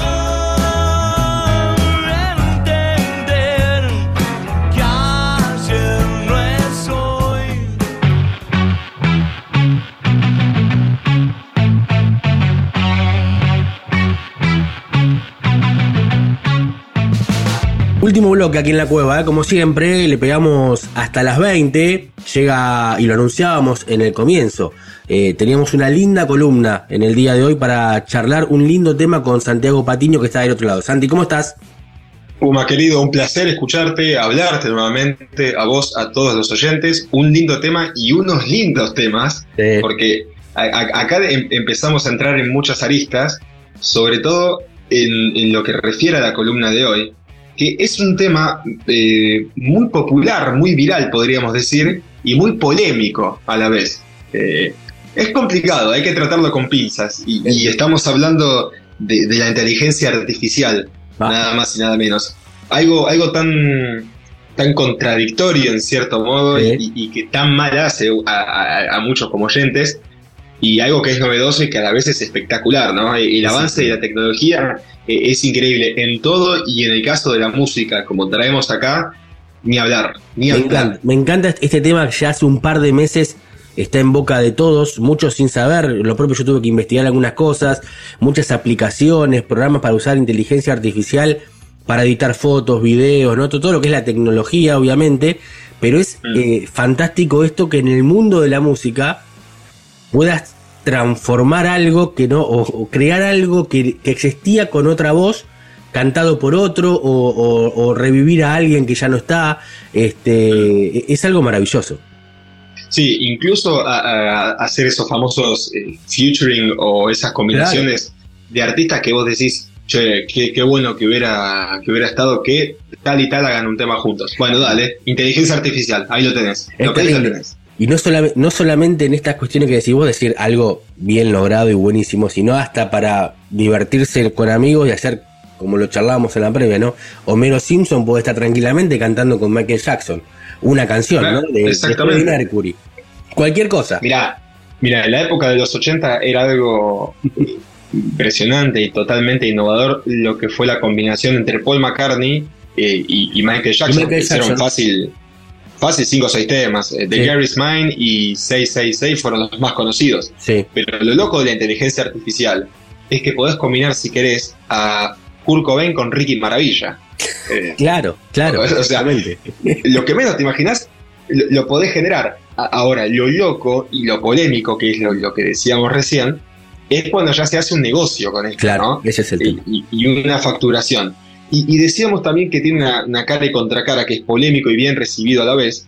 Se está moviendo mucho en las redes sociales eh, estas reversiones de canciones. Eh, por ejemplo, eh, se vio mucho en el último tiempo a Miley Cyrus cantando Virus, eh, Claro. principalmente Luna de Miel, por ejemplo. Y queda perfecto. ¿Y vos te imaginás que la mina entró al estudio, se calzó los auriculares, Es terrible. Y Y la voz de ella, además con acento, viste, es increíble. Es con acento español, con la música obviamente de fondo de Virus, sin la voz de Maura, Sí, y la voz que suena bien, pero suena limpia, ¿me entendés? No, hay, hay casos en los que no te das cuenta de que, este, de, de que es un robot. Y claro. ahora con, con- con el tema eh, eh, polémico, es loco lo que decíamos del dinero, porque Paul McCartney, Ujú. uno de los Beatles sobrevivientes al momento, se refirió a uno de los fallecidos, en este caso John Lennon, y anunció la salida de una canción de los Beatles gracias a la inteligencia artificial y que gracias a esta tecnología John Lennon volvería a cantar con Paul McCartney. qué, qué algo hermoso. Pero no lo, no lo hace un TikToker o no lo hace Claro. nosotros, por ejemplo. Lo hace Paul McCartney mediante el estudio. Es Claro. loco, ¿eh? Es, loco loco. como llega la Es- tecnología a la música. Es muy loco, recuperan la voz de John Lennon, por lo que leí, de una cinta perdida, esas cintas que han tenido caseras grabadas, esas grabaciones o esos encuentros, la, la graban en un estudio como si, si, si John estuviera ahí, con la voz ahí, o sea, tienen la voz grabada como, como hoy se graban las pistas separadas en realidad, ¿no? Y se termina juntando una canción. Es algo increíble y bueno, como decís vos también polémico porque muchos artistas pueden decir, che, pará, no solamente este, de los que ya no están, sino los que hoy están. Yo- hay una canción nueva de, no, mirá, yo no la estoy cantando, esto es mentira, esto me lo armó, me lo armó alguien también, ¿no? Por eso Sí. en- eh, creo que en Spotify hay una, hay una revisión muy fuerte de estas cuestiones. No, no- no las podés encontrar, estas canciones en Spotify, en esas eh, apps de música. Tenés que buscar por el lado de YouTube y de No, otros lugares. y, y- y claro, ¿no? Porque justamente son usuarios eh, X, vamos a decir, los que generan esto, Claro, y es de alguna manera algo pirata, ¿me entendés? algo casero. total, claro. Eh, y, y- y ahí hay que ver el tema de. Se, se supone que el tema de derechos eh, no saltaría porque no es un plagio, pero hay que ver cómo lo reconoce Spotify y las diferentes empresas, sobre todo lo que es el sistema, no el ser humano, Claro. el sistema, si lo reconoce y lo toma como que el artista está haciendo un cover. No, claro, ese tema. ¿Me entendés? Entonces, ¿cómo manejas el tema de derechos ahí? No, es, es loco, es loco. Es muy loco, es muy peligroso y un hilo muy fino que. Y además, esta, esta cuestión es tan nueva todavía, si bien lleva unos meses, está nueva y imaginamos lo que se va a poder hacer en unos años, ¿no? Porque si hoy estamos Sí. hablando de esto como algo increíble y que uno, si realmente no, no supiera, eh, crees que la canción fue realmente en su momento cantada por tal o cual artista, como vamos a tener hoy eh, varios ejemplos para que los oyentes del otro lado puedan escuchar. Hmm. Sí, con, con este lanzamiento de, de Paul McCartney y John Lennon me, me remonta a- al año 95 cuando los Beatles habían sacado eh, Free as a Bird. Sí, claro. Que- Esa es la última la canción, de los- canción- De, los, Beatles, ¿no? Hasta- sí, Real Love creo que salió en el 96, al año ah, siguiente. al año pero son siguiente. Pero ahí, esas dos fueron. Pegaditas las dos, que fueron Sí. eh, trabajadas y producidas por Jeff Lynne, Sí. cantante y líder de la Electric Light De Orchestra. Elo, exacto. de Elo. Eh, Y, y me acordaba de esos lanzamientos que eran los últimos hasta el momento, Mm. obviamente con las voces reales, ¿no? Originales.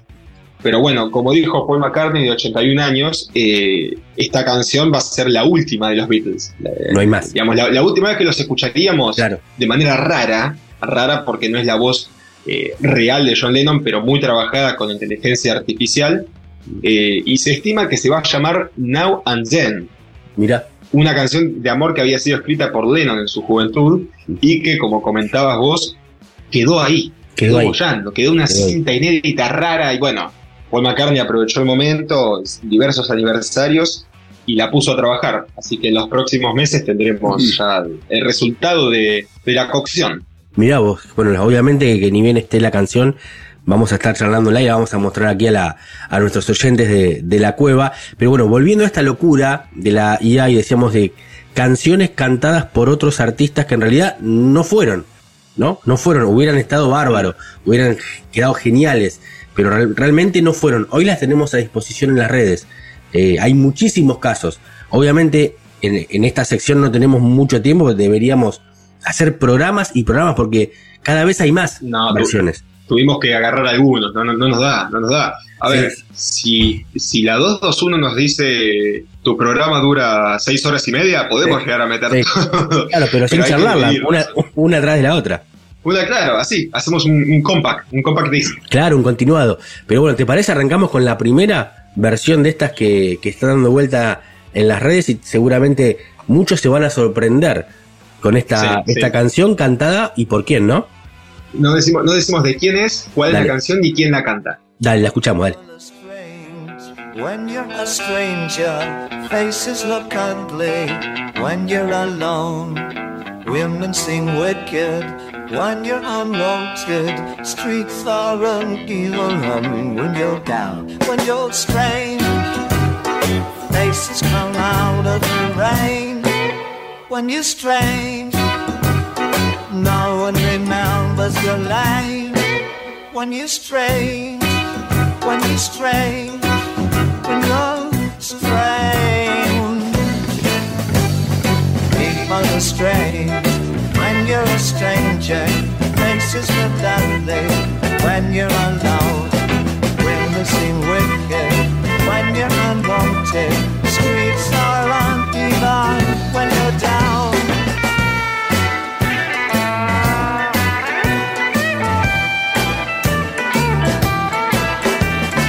Bueno, la canción es muy conocida, es un hitazo, es un hitazo de los Doors, la canción es de los Doors. Obviamente sí, el, sí, que, sí. el que canta no es Jim Morrison. No es Jim Morrison. El tema, como decías vos, es People Are Strange, del disco Strange Days del año 1967. Y la voz, eh, a, a vos, oyente que estás escuchando y que te sonó y que decís, esto es medio Ziggy Stardust, esto Sí. es medio Let's Dance. Bueno, era por ahí, era por ahí. El mismísimo David Bowie en una Sí. faceta un poco rara, mezclada como Duque Blanco con, Sí. con, con Ziggy, ¿no? Es, es como una especie de mezcla de alter egos, como, Sí. como ahí. Pero sí, sí, gracias a la inteligencia artificial, Jim Morrison dejó el micrófono y The Doors se quedaron los tres de The Doors, pero Sí. con David Bowie cantando. Qué belleza. La verdad que es una versión pero recontra lograda y no te das cuenta que, que está, está tan bien armado esto que no te das cuenta que, que esta canción no existió. En realidad que esta versión no existió. Tranquilamente podría haber sido eh, una, una versión de los 80, como decís vos, o fines de los 70 de, de, de David Bowie. Porque es maravilloso cómo, cómo está implementado, cómo está armado, ¿no? E- e- Estos programas que eh, algunos estuve leyendo que hasta utilizan la parte de la inteligencia neuronal, no solamente la voz, como para eh, entender los silencios, ¿no? ¿Dónde va? Este, hay muchas cuestiones que tienen que ver con esto de la inteligencia artificial. No, es muy loco, es muy loco y como toda eh, tecnología, hay ciertos desaciertos, ¿no? ciertos desaciertos, quedó como Sí. medio casi capicúa, pero hay, hay determinadas fallas también, porque hay muchas canciones que vos ves el título y te dice, por ejemplo, eh, sí, voy a tratar de inven- de inventar alguno eh, ahora, Sí. Nunca prueban cantando Whitney Houston, ponele, ¿no? Y, y vos te das cuenta que la voz no es la de Luca Prodan. No, Y hay una cosa medio hay rara raro, ahí. hay raro. Hay baches, hay sonidos medio robóticos. Sí. Y como toda tecnología, tiene también su falla de sistema. Sí. Eh, en- entonces, eh, yo creo que es una mezcla. Hay otras que son muy bien producidas y que van a ser bien producidas, como en el caso de, de- de Paul McCartney, que lo va a lanzar de manera oficial y, y con trabajo de estudio. Sí, Y también tam- hay un trabajo muy casero de que nosotros dos nos podemos a- hacerlo ahora y puede salir muy bien por usar varias inteligencias artificiales sí, para que la tecnología reconozca el personaje, reconozca Claro. en parte hasta el sentimiento, exacto. ¿no? El sentimiento Sí. de lo que transmitía ese cantante y eso plasmarlo en la nueva canción, jugar con las tonalidades, las voces, Claro. pero en otros casos eh, uno pone, no sé, Luca Prodan cantar eh, Quiero bailar con alguien que me ame, Whitney Houston. Y capaz que no te sale tan bien. No, ¿eh? porque además estas cuestiones, estos pro- muchos de estos programas, algunos, o sea, la mayoría, si vos querés, es como todo esto. Si vos querés utilizar todas las herramientas, tenés que poner el billete. ¿viste? Vos registrarte y Sí. pagar una membresía. Después, si vos querés la, versi- la versión gratuita del programa para convertir una canción que vos quieras, obviamente va a tener un, un parámetro normal que va a adaptar. Algunas canciones van a quedar mejor con unos artistas y otros se va a notar muchísimo. Hmm. Esto me hace acordar un poco a un software que se llamaba You Voice, My Voice, creo, no, no, no recuerdo el nombre. My Voice, My Voice. My Voice era, ¿no? Sí, que sí. Antes, antes de que salga todas estas canciones, era un sitio, es- está el sitio web, podés entrar, Sí. vos tipeabas algún texto y buscabas una lista larga de famosos a ver quién querías que lo diga. Claro. De hecho, esa fue la razón o, o el sistema que se usó cuando empezaron a viralizarse eh, ciertos audios de Mariano Clos que te invitaba, por ejemplo, a un asado. Claro. ¿no? Los de Mariano Clos fueron los más Veniste don virales. Niembro, que ya veniste don Niembro, decía. eh, Eh, Don Niembro, pusimos los chinchulines, decía. Sí, claro, me acuerdo. Es increíble. Eh, Ese tipo de cosas arrancaron viralizándose ahí, pero vos fijate la magnitud que tuvo que llegó a la música, sobre todo acá, porque hay, hay más casos, hay más Sí. casos de estos. Hay más casos, bueno, eh, recién escuchábamos una versión eh, internacional, pero obviamente estamos en Argentina, ¿no? Y también se hacen con los propios, con el rock argentino. Sí, sí, sí. De vuelta, vamos a ponerlo acá, que la Dale. gente escuche el tema y lo va a conocer. Es ultra conocido y las voces, seguro que también. Este temazo, volá que tiene más de una, ¿eh? Dale.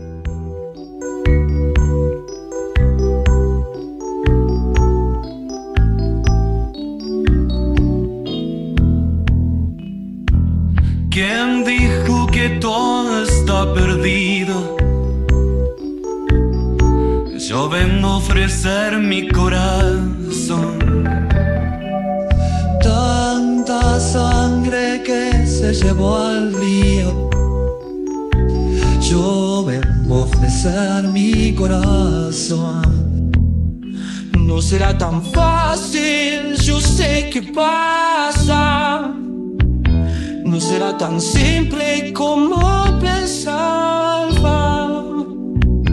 Como abrir el pecho y sacar el alma. Una cuchillada de amor.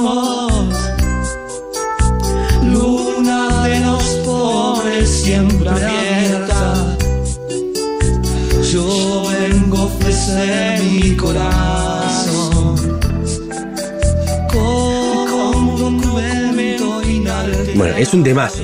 Es un temazo terrible, terrible de Fito. De Fito Páez, que hoy está, está muy de moda. Eh, Pero no es la versión que no se grabó nunca en realidad. No existió esta versión. No, no, existió la de Fito, como decías Claro. vos, que, que acaba de lanzar la serie y la reversión del amor después del amor Sí, y con su adversario. En este caso, las voces ya son muy bien logradas. Lo tenés a Charlie García, lo tenés al Flaco, Spinetta, lo tenés a Gustavo Cerati también y a Fito. O sea, las grandes ligas, todas juntas, las tenés en un mismo tema. Si alguien decía, che, ¿por qué estos tipos no se juntaron todos, todos, todos e hicieron un disco, aunque sea un tema? No lo sabemos. Pero acá por lo menos logramos que esa unión se haya dado. Es una locura porque la voz de Charlie, además es la voz de, lo, de Charlie de los 80, no es la voz de Charlie de los últimos discos, obviamente, No, claro. conocemos, ¿no? Pero es la, la voz más limpia de Charlie, la mejor voz de Cerati, obviamente, este, el flaco, bueno, ni, ni hablar, y en una canción que es tan, es- es- dice tanto, ¿no? También la, y, y además eh, una canción que no tiene tanto, tanto instrumento fuerte de fondo donde se aprecian realmente las voces, que, que es lo importante de este laburo que han hecho de, de fusionar, porque acá no es un solo artista, acá metieron la voz de los cuatro. Sí. No, y, y lo loco, además de fusionar y hacer una mezcla así tan, tan como destacada e importante, es también a uno que le gusta la música y tiene el oído que dice, a ver Sí. qué me dice este tipo, de decir, a, a ver cómo me transmite esta canción, ahora que la canta Fito, ahora que la canta Cerati, Mm. eh, es, es un, es, es un hecho eh, de que las canciones de Soda Stereo, muchas tenían una letra muy eh, sexual, muy erótica, Sí, claro. que tal vez no, no, no era explícita, Sí, pero te dejaba entrever eso. Y la voz melosa de Cerati te, te, ese coqueteo, e- esa Sí. cosa, como ese cachondeo. Y una canción como Yo vengo a ofrecer mi corazón, que te la cante Cerati de esa manera, es como raro, pero está bueno. Es como tiene otro enfoque, otro enfoque. Está bueno, está bueno. Más allá que esto, reiteramos, estas, estas cosas no las vas a encontrar, al menos por ahora, no creo que, no creo que nunca, ¿no? En Spotify, las vas a tener que escuchar en, eh, hoy están en YouTube. Todas estas cuestiones, hay muchas, este, muchas páginas que tienen estas, estas versiones, muchos usuarios que se han hecho eh, en sus cuentas directamente para, para armar, este, remixes o, o feeds o, o covers de lo que es inteligencia artificial. Y con muchísimos Sí, sí. seguidores, además, ¿eh? Muchísimos seguidores. No, eh, pero ha- hay cuentas incluso que se dedican a esto. Claro, O sea, son virales y tienen no sé cuántos seguidores, no sé cuántos likes, eh, gracias a este contenido y porque se hacen conocidas a raíz de eso. claro. Es terrible, es terrible, es terrible. La verdad que, bueno, obviamente escuchábamos ya la primera con Bowie, ahora escuchábamos un poquito de rock argentino y nos tenemos que ir nuevamente y cruzar el, el otro lado del, del charco, como decimos nosotros en realidad. Pero vamos y venimos, Europa, como ¿no? si Vamos y en venimos. bicicleta. Vamos y venimos, vamos y venimos a escuchar otra versión internacional que esta en realidad me mira que hay muchísimas con este artista, pero esta no la había escuchado, me la hiciste conocer vos, así que Ah, Sorpresa entonces. se la hacemos escuchar a los oyentes, dale. Dale.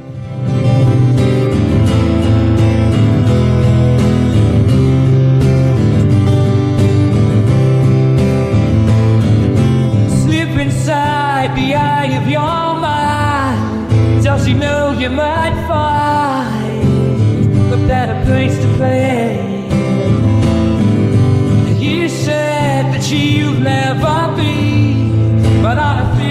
You see are gonna fade away. Gonna start a revolution from my bed. Set the brains I hang into my head. Step aside, summertime's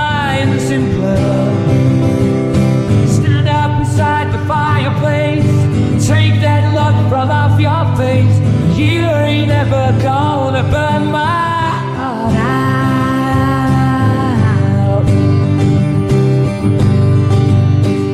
Bueno, clasicazo de los 90, de Oasis, pero no está cantando ninguno de los hermanos Gallagher.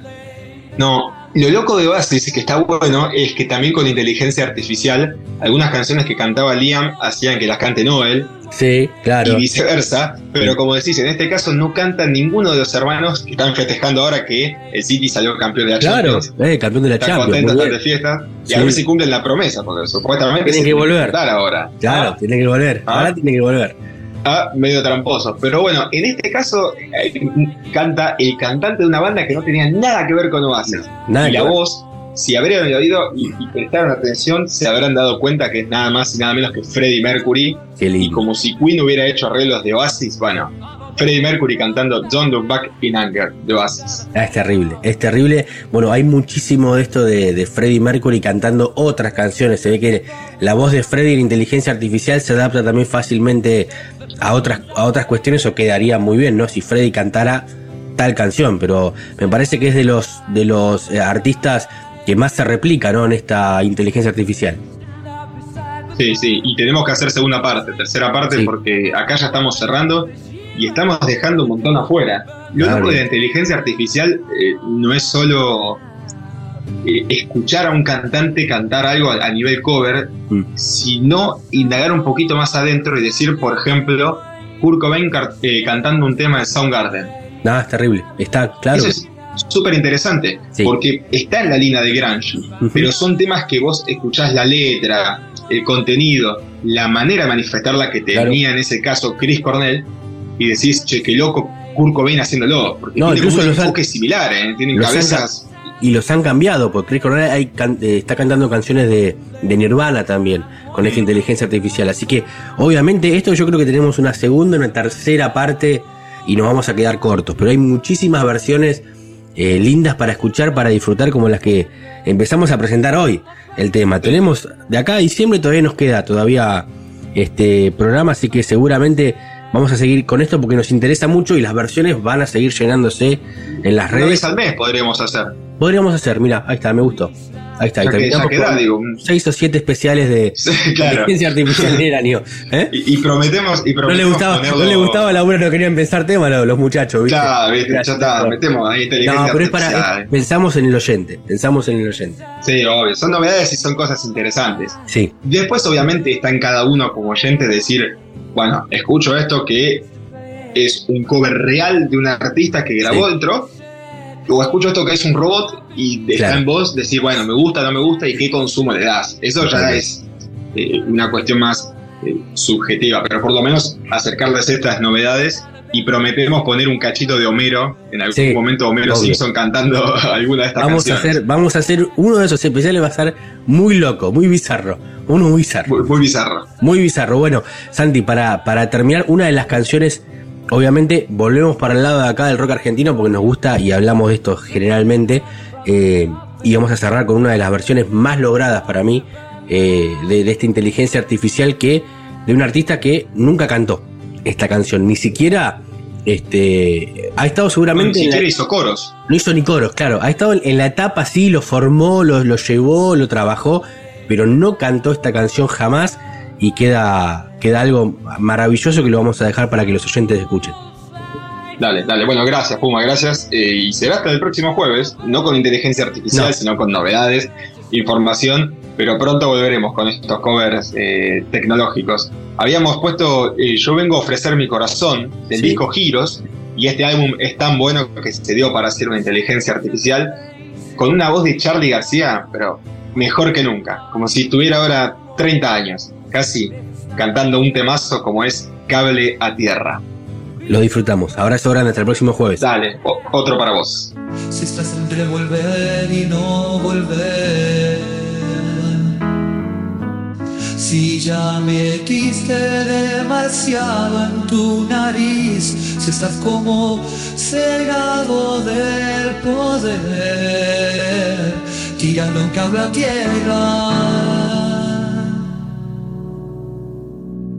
Y si tu corazón ya no va más, si ya no existe conexión con los demás, estás igual que un barco en alta mar, guía tira toca la tierra.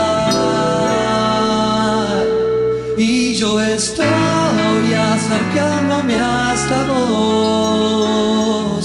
Bajo la luna, bajo la luna.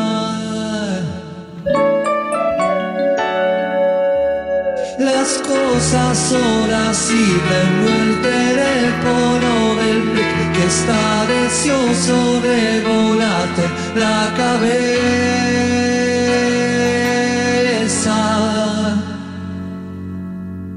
En un par de minutos sale el sol.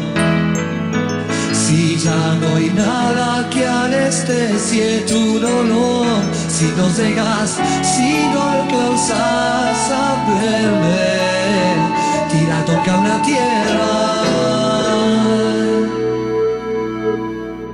¿No crees que perdió sentido en todo? No disculpes la llegada del amor, lo demás escucha el corazón, se la tierra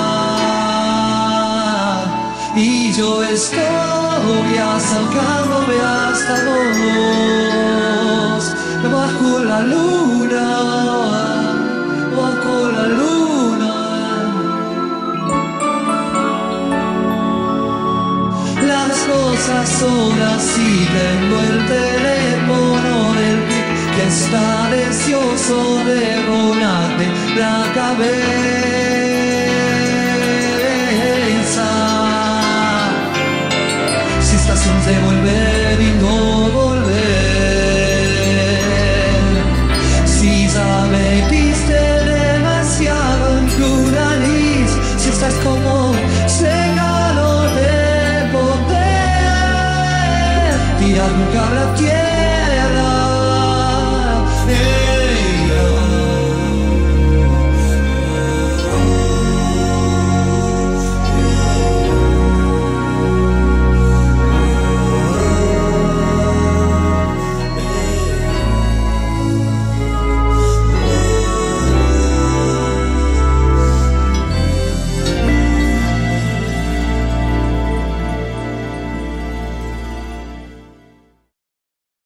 Cuando yo en eh, la escuela, cuando yo eh, tiene 11 años, yo estudio, estudiando, estudiar, estudio something, español. Naturalmente, amigo, sí. Eh, La cueva.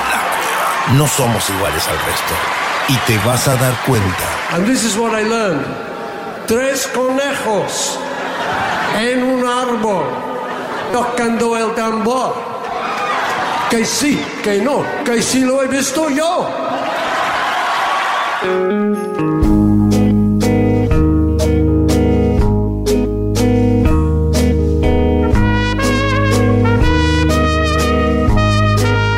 Bueno, hemos llegado ya al cierre, ¿eh? nos estamos yendo de esta cueva, de este programa 10 de la tercera temporada, aquí en, en 221 Radio, en el 103.1 como siempre, gran programa hemos tenido hoy, la charla con Ricardo Tapia, las secciones de nuestros compañeros Axel Velázquez, el doctor Fernando Garay, que nos trajo esta novedad de Fito Páez, esta reedición de este clásico El amor después del amor, y esta linda sección ¿eh? que tuvimos recién, cómo me gusta hablar de estas cosas, se nos encantan estas curiosidades de que nos trajo recién Santiago Patini. Así que bueno, nosotros ya nos estamos yendo, pero antes, para terminar les cuento la agenda, que se puede hacer el fin de semana, como siempre, aquí en la ciudad de La Plata.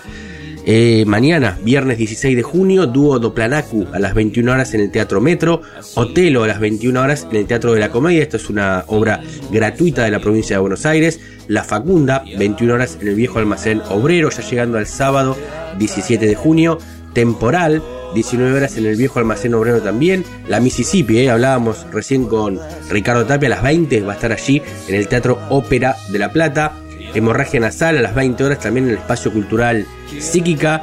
Ave Fénix, este cuarteto de cuerdas que hace versiones de rock a las 9 de la noche en el Teatro Bar. Nahuel Cantero a las 21 horas en el Espacio Doble T. Nuevamente Otelo, también el sábado 21 horas en el Teatro de la Comedia. Y Los Viejos de Arriba, 21 horas en Espacio Live. Ya llegando al día domingo para cerrar el 18 de junio, este fin de semana Los tres hijos del rey irlandés, 18 horas en el Teatro Escape, Teatro Independiente, La bestia que habita la noche, 18 horas en el viejo almacén obrero, El despojamiento en la mercería, allí también 18 horas tempranito, de mucho teatro por la tarde de día domingo, Otelo 20 horas en el Teatro de la Comedia y Hamburgo a las 21 horas en espacio live. Esto es lo que tiene la ciudad de La Plata, un poco de lo que hay para ofrecer en cuanto a la cultura para disfrutar de esta bella ciudad. Nosotros hemos terminado, nos volvemos a encontrar como siempre el próximo jueves aquí a las 18 en 221 Radio para hacer la cueva. Abrazo grande y chau.